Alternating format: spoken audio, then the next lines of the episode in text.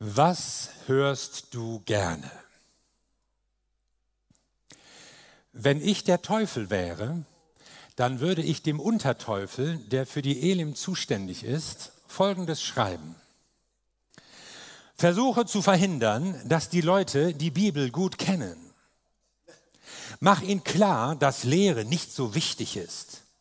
Erzähle ihnen, Gott interessiere sich nur für das, was sie tun, nicht für das, was sie glauben oder wissen.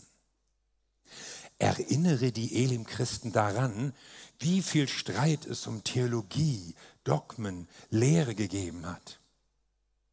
Sag ihnen, dass es sich nicht lohnt, Bücher über biblische Lehre zu lesen. Langweilig. Es reicht, wenn es sein muss, wenn man nebenbei mal eine Predigt seines Lieblingspredigers hört, beim Staubsaugen oder im Bus.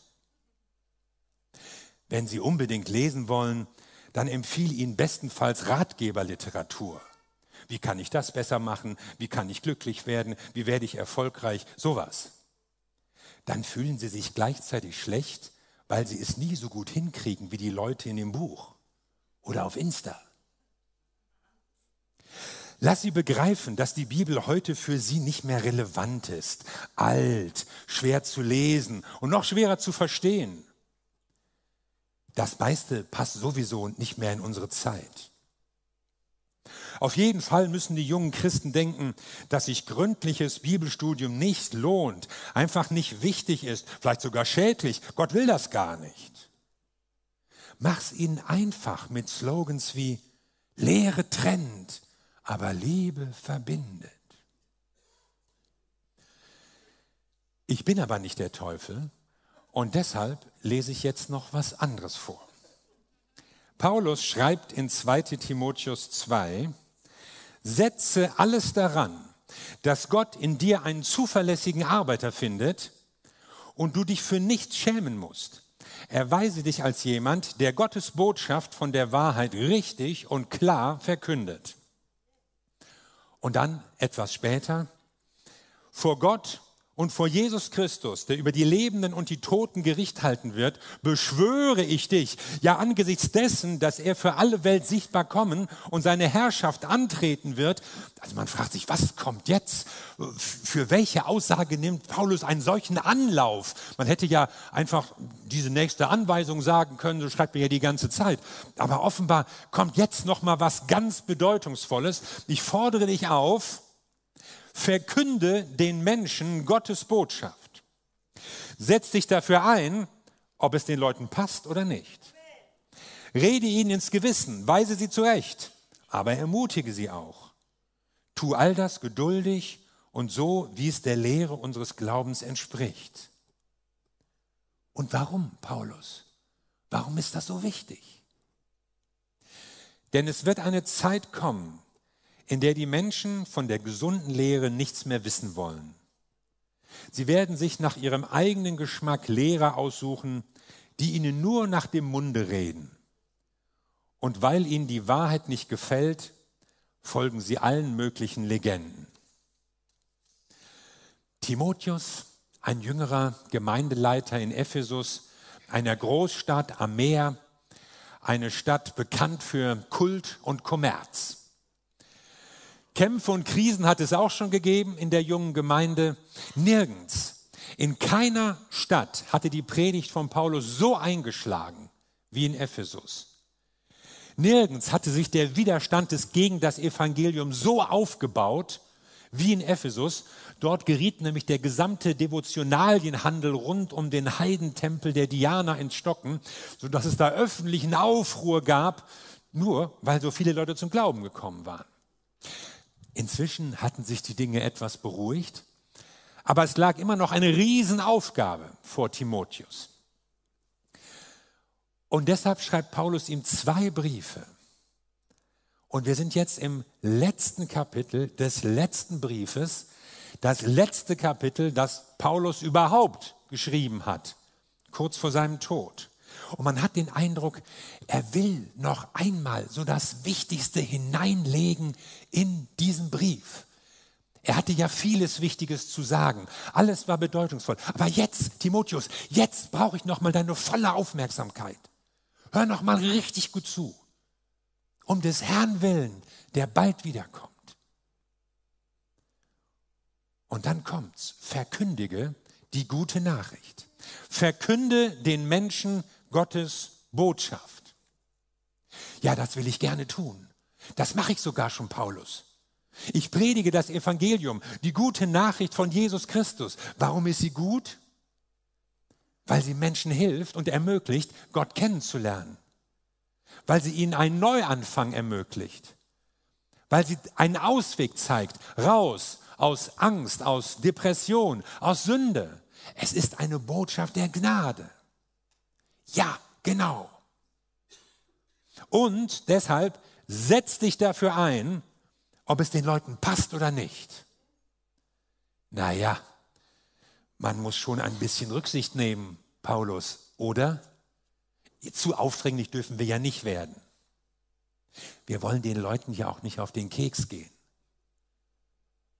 Ich kann natürlich nur predigen, wenn die Leute einverstanden sind, wenn sie auch zuhören wollen, was sie auch hören wollen, oder?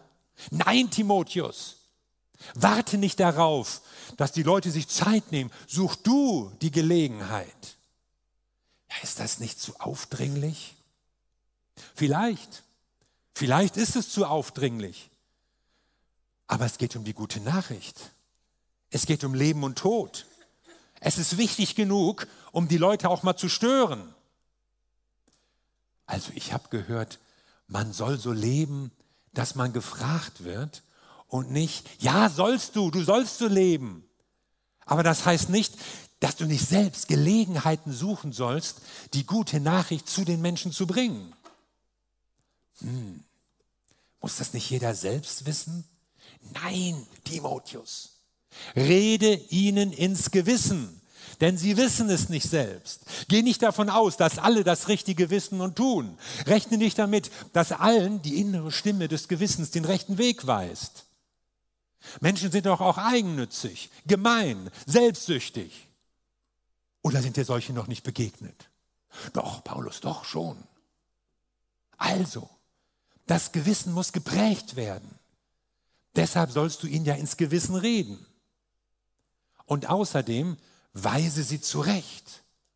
Ja, ja, gib ihnen Orientierung, zeig ihnen den Weg, sprich an, was in ihrem Leben nicht in Ordnung ist. Hab den Mut, sie zu korrigieren. Aber ermutige sie auch. Tu all das geduldig. Du musst niemandem den Kopf waschen. Und schon gar nicht musst du erheblich oder moralistisch über die Leute herfallen. Ich weiß es besser. Sei geduldig. Lass dir Zeit. Mach ihnen Mut. Verbreite Zuversicht. Zeige ihnen, was ein Leben mit Jesus Christus für sie bereithält. Und gib Menschen nicht so schnell auf.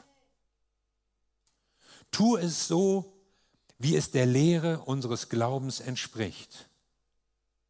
Wie entspricht es der Lehre unseres Glaubens? Unser Glaube rechnet mit dem Eingreifen Gottes. Unser Glaube weiß, Gott, der Heilige Geist, muss die Menschen überführen. Wir können natürlich viel sagen und wir sollen auch Dinge mitteilen. Aber das eigentliche Werk der Veränderung geschieht durch den Heiligen Geist. Aber es ist Gott, der dich gebraucht. Es ist der Heilige Geist, für den du ein Werkzeug, ein Kanal sein sollst, um den Menschen zu dienen. Klar, der Herr könnte zu den Leuten reden. Er könnte andere Wege zu dem Herzen eines jeden Einzelnen finden. Aber der Weg, den er sich ausgesucht hat, bist du. Er will dich benutzen um die Menschen in deiner Umgebung zu erreichen. Und deshalb wollen wir uns rufen lassen. Man setzt sich nicht einfach so zurück und hofft, als äh, William Carey, der berühmte Indienmissionar, seinen erhabenen Brüdern seine Missionspläne unterbreitet hat, da haben sie zu ihm gesagt, junger Mann, beruhigen Sie sich. Wenn der Herr die Heiden retten will, dann kann er das auch ohne sie tun. Aber Jesus hatte eine Dringlichkeit hineingelegt. Und die Apostel haben diese Dringlichkeit verstanden und gelebt. Die gute Nachricht weiterzusagen, die Gelegenheiten zu nutzen, sich von Gott gebrauchen zu lassen. Und warum? Warum legst du da einen solchen Nachdruck drauf, Paulus? Weißt du, Timotheus, es wird eine Zeit kommen, in der die Menschen von der gesunden Lehre nichts mehr wissen wollen. Was? Aber es ist doch allein die gesunde Lehre, die sie gerettet hat. Stimmt. Und allein die gesunde Lehre ermöglicht es ihnen, Jesus nachzufolgen. Richtig. Und ohne gesunde Lehre werden sie den Glauben verlieren, vom richtigen Weg abirren, verloren gehen. Ja, leider. Paulus, glaubst du, dass auch Christen die gesunde Lehre, die gute Nachricht aufgeben werden? Ich fürchte ja. Ja, ja, und dann? Was dann? Sie werden sich nach ihrem eigenen Geschmack Lehrer aussuchen, die ihnen nur nach dem Munde reden. Wir würden heute von Zeitgeist sprechen, so der für eine bestimmte Zeit charakteristische allgemeinen Gesinnung, was man so denkt, was Leute so finden, womit man bei niemandem aneckt, was sie im Fernsehen sagen und was in den Zeitungen steht, was so allgemein akzeptiert ist. Und irgendwie muss ja auch das Evangelium in die Zeit hineinpassen oder nicht. Man kann den Leuten noch nicht so quer kommen. Man muss das doch irgendwie anpassen an die, an die Hörgewohnheiten. Man kann nicht an den Wünschen der Leute vorbeireden. Man kann nicht die Lebenswirklichkeit der Leute ignorieren. Wir müssen doch irgendwie anschlussfähig sein. Und sonst kommt keiner mehr, fürchten wir. Und dann suchen sie sich Lehrer nach ihrem eigenen Geschmack. Jemand, der keine unbequemen Sachen sagt. Jemand, der meine Sünde nicht anspricht Jemand, der mir keine Vorschriften für mein Leben macht. Jemand, der mich machen lässt, worauf ich Lust habe. Es muss sich gut anfühlen. Heute ist es wichtig, dass man sich bei allem gut fühlt. Ja, man liest im Hauskreis einen Bibeltext und wie fühlst du dich jetzt? Und man merkt manchmal auch so im Gottesdienst die, die Erwartung, man will den Gottesdienst mit einem guten Gefühl verlassen. Ich will doch nicht irgendwas Kritisches hören. Ich will mir hier doch keine Schuldgefühle einreden lassen und dann mit schlechtem Gewissen nach Hause gehen. Ich möchte lieber hören, dass Gott mich liebt, dass Gott mich segnet, mit meinem Leben im Großen und Ganzen zufrieden ist und dass er noch mehr Segen für mich bereithält. Aber die Bibel ist manchmal unbequem. Und sie scheint es sogar darauf anzulegen, unser Gewissen manchmal aufzustören. Und da ist Paulus nicht der Einzige. Auch die anderen haben es getan. Die Apostel, die Propheten über all die Jahre. Petrus stellt sich vor die Menge, wenige Tage oder Wochen nach der Kreuzigung und Auferstehung und sagt, dieser Jesus, den ihr gekreuzigt habt, das hätte man ja auch anders ausdrücken können. Dieser Jesus, der, ihr wisst schon, kürzlich gestorben ist. Dieser Jesus, der, der gute Taten vollbracht hat, der schöne Predigten gehalten hat, der Leute geheilt hat. Ja, dieser nette Mann aus Galiläa, der ist vor kurzem leider heimgegangen. Nein. Er sagt, Jesus, den ihr gekreuzigt habt. So, und dann mussten sie sich entscheiden, die da saßen, die ihn gekreuzigt haben. Was? Wir? War das nicht die Römer? Pilatus? Ich doch nicht. Doch, ihr. Ihr habt ihn abgelehnt. Ihr habt ihn nicht akzeptiert. Ihr wolltet nichts von Jesus wissen als den Retter Gottes. Vielleicht mal eine Heilung mitnehmen, vielleicht mal ein Wunder absahen, sowas. Aber ihr wolltet nicht euer Leben ändern. Ihr wolltet ihm nicht die Ehre geben als dem gesandten Retter Gottes. Das macht biblische Verkündigung aus. Dass man Leute auch mal konfrontiert. Und wir können uns noch mal einige Beispiele aus der Bibel anschauen, wo sie in Gefahr steht, dem Zeitgeist angepasst zu werden, wenn man unbequeme Dinge einfach weglässt oder umdeutet. Zum Beispiel Gericht. Ja, sprechen wir mal über das Gericht. Es gibt eine ewige Verantwortung. Es gibt einen doppelten Ausgang aus dem Leben. Die Ewigkeit hat zwei Türen. Durch welche wirst du gehen? Es gibt die Tür zum Leben und es gibt die Tür zum Tod. Es gibt die Tür hinein in eine Gemeinschaft mit Gott und es gibt die Tür hinein zur Trennung mit Gott, in die ewige Verdammnis. Wenn es eine biblische Wahrheit gibt, die man heute nicht mehr hören will, dann diese. Gericht. Verdammnis. Ach komm, hör auf. Da hören wir doch viel lieber, dass am Ende alles gut wird. Dass am Ende alle gerettet werden. Dass wir alle, alle, alle in den Himmel kommen. Ist Gott nicht lieb? Spricht man nicht umsonst vom lieben Gott? Wie könnte denn die Liebe so etwas zulassen? Aber Jesus selbst, der liebe Herr Jesus, hat sehr deutlich von Himmel und Hölle gesprochen. Und der liebe Gott, der liebe Herr Jesus, hat so geliebt, dass er sein Leben gegeben hat, damit wir eben nicht getrennt sind von Gott, sondern gerettet werden können. Deswegen wurde er Mensch. Deshalb litt er und deshalb starb er. Deshalb gab er sein Leben für uns. Für dich auch. Ja, das ist ja schon das zweite Problem.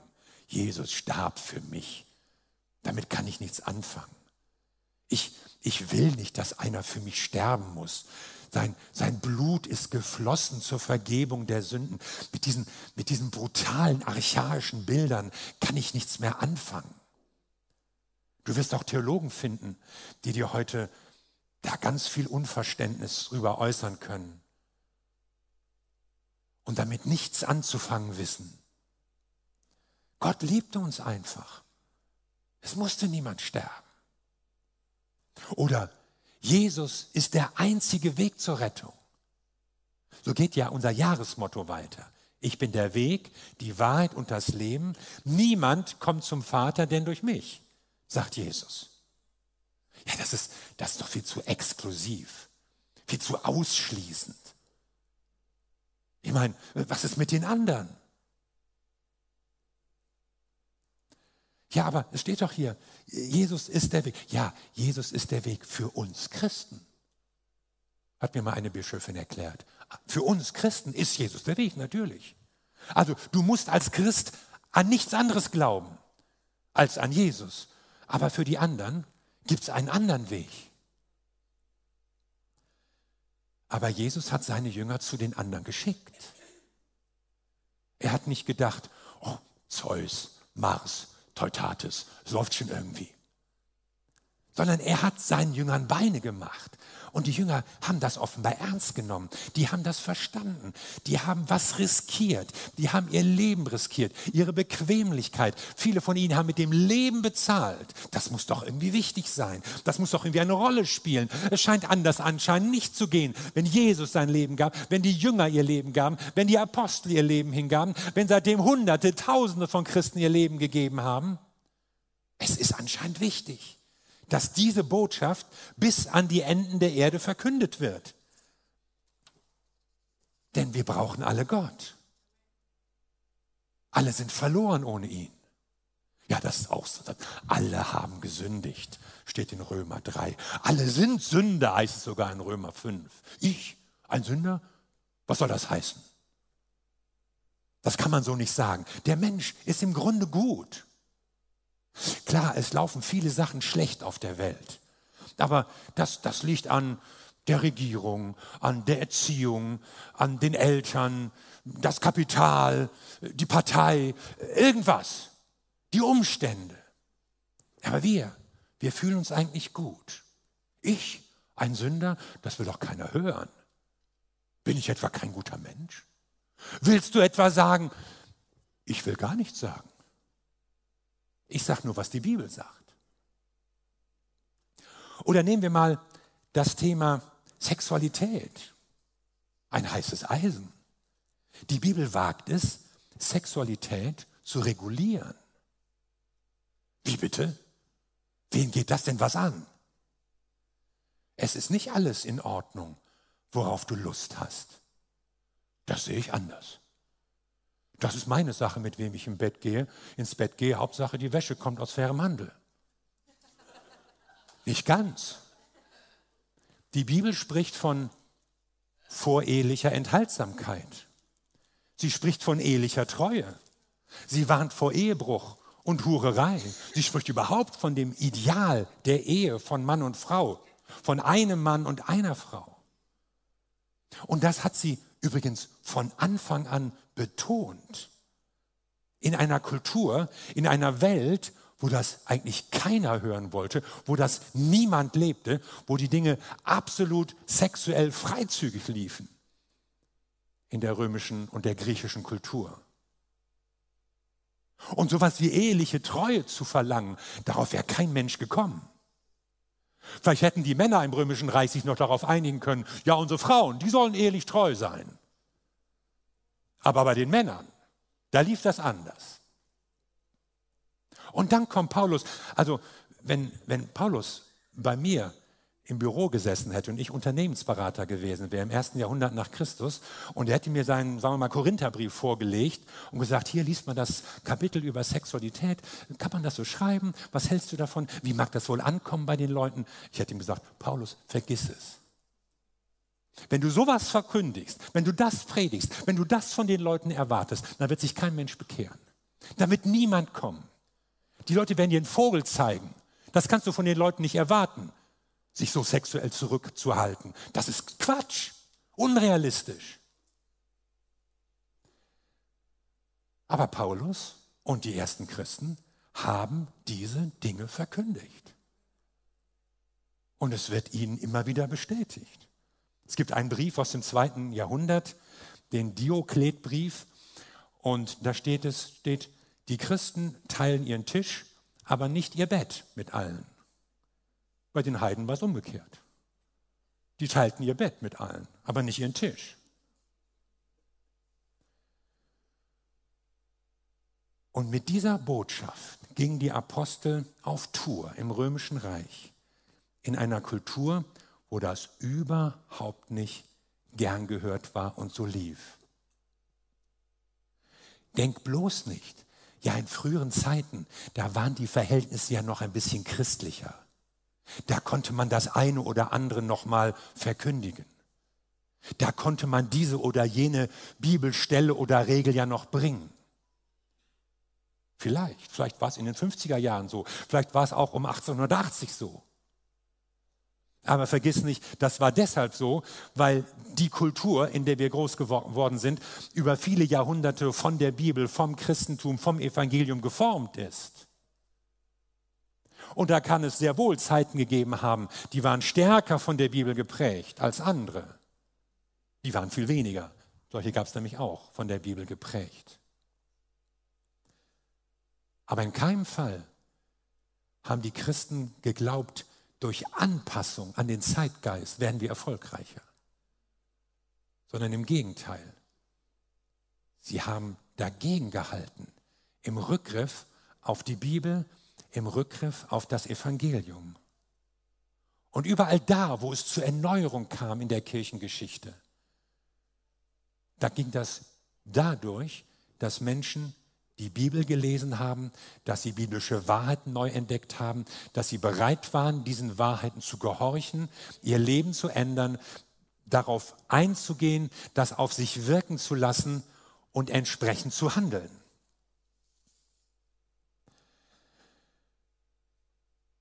Und dann gab es Erneuerung.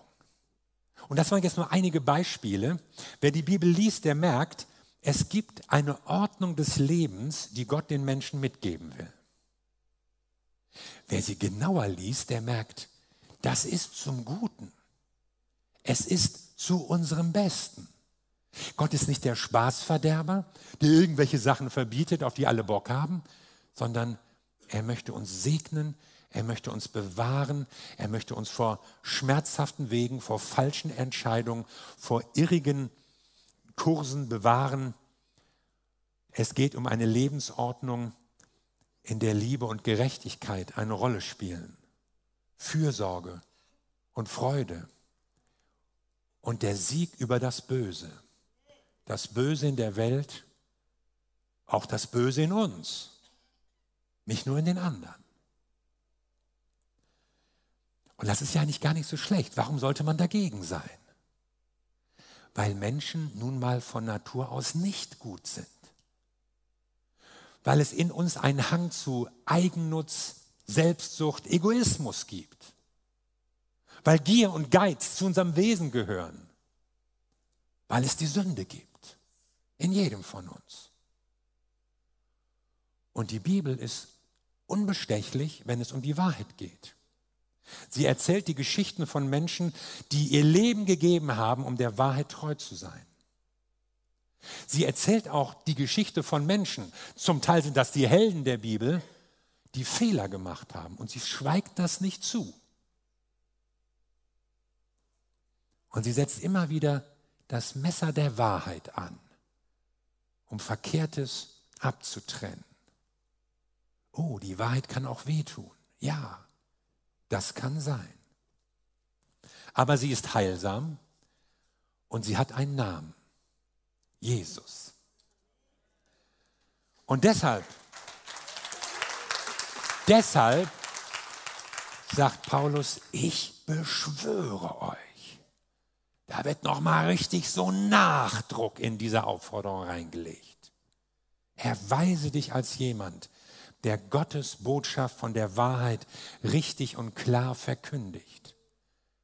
Predige die gute Nachricht. Egal, was die Leute sagen. Jesus ist die Wahrheit, um die es geht. Wer die Wahrheit verkündigen will, der wird Jesus verkündigen. Und wer Jesus verkündigt, der wird auch über die Wahrheit nicht schweigen. Jesus selbst war nämlich ein sehr unbequemer Lehrer. Die haben ihn ja nicht umgebracht, weil die mit allem einverstanden war, was der gesagt hat. Und die fanden das unmöglich. Die fanden das empörend, was der sagte, wie der auftrat, der Anspruch allein. Der, der darf nicht länger leben, dem müssen wir ein Ende bereiten. Die Wahrheit ist nicht immer bequem. Sie passt auch nicht zum Zeitgeist. Sie ist nicht das, was die Leute hören wollen.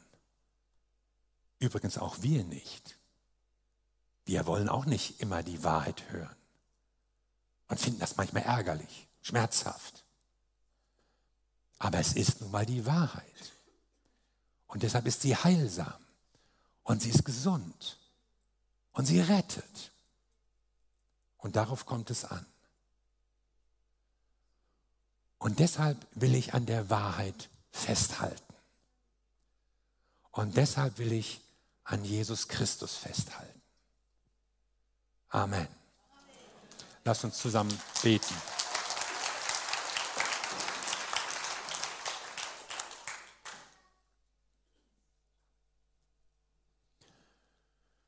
Wir danken dir, Jesus Christus, du bist das Wort der Wahrheit das Wort am Anfang und das Wort am Ende. Das Wort, das in unser Leben hineingefallen ist, das Wort, das uns gerettet hat. Wir danken dir, dass du uns gefunden hast. Und wir danken dir, dass dein Wort lebendig ist und weiterhin leitet Und ich möchte beten, Herr, dass heute bei uns, die wir diese Botschaft gehört haben, eine neue Entschlossenheit aufkommt. Eine neue Entschlossenheit, der Wahrheit zu folgen. In unserem Lehren, in unserem Leben, in unserem Handeln. Wir wollen dir Raum geben.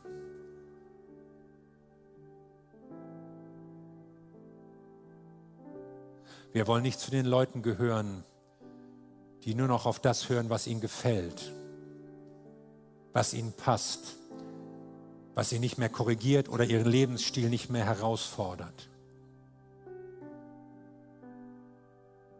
Wir wollen der Wahrheit lauschen. Und ich glaube, dass der Geist der Wahrheit hier ist und dass er zu unseren Herzen spricht und in unsere Gedanken hineinredet. Und ich bete, du Geist der Wahrheit, sprich zu den Menschen und tu du dein Werk, überführe, korrigiere, ermutige, rücke zurecht, was auch immer passieren muss. Geist der Wahrheit, wirke bei uns.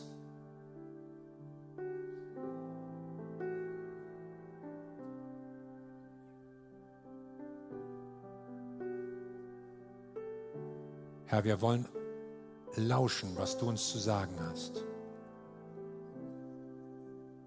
Und wir wollen antworten auf das, was der Geist der Gemeinde sagt.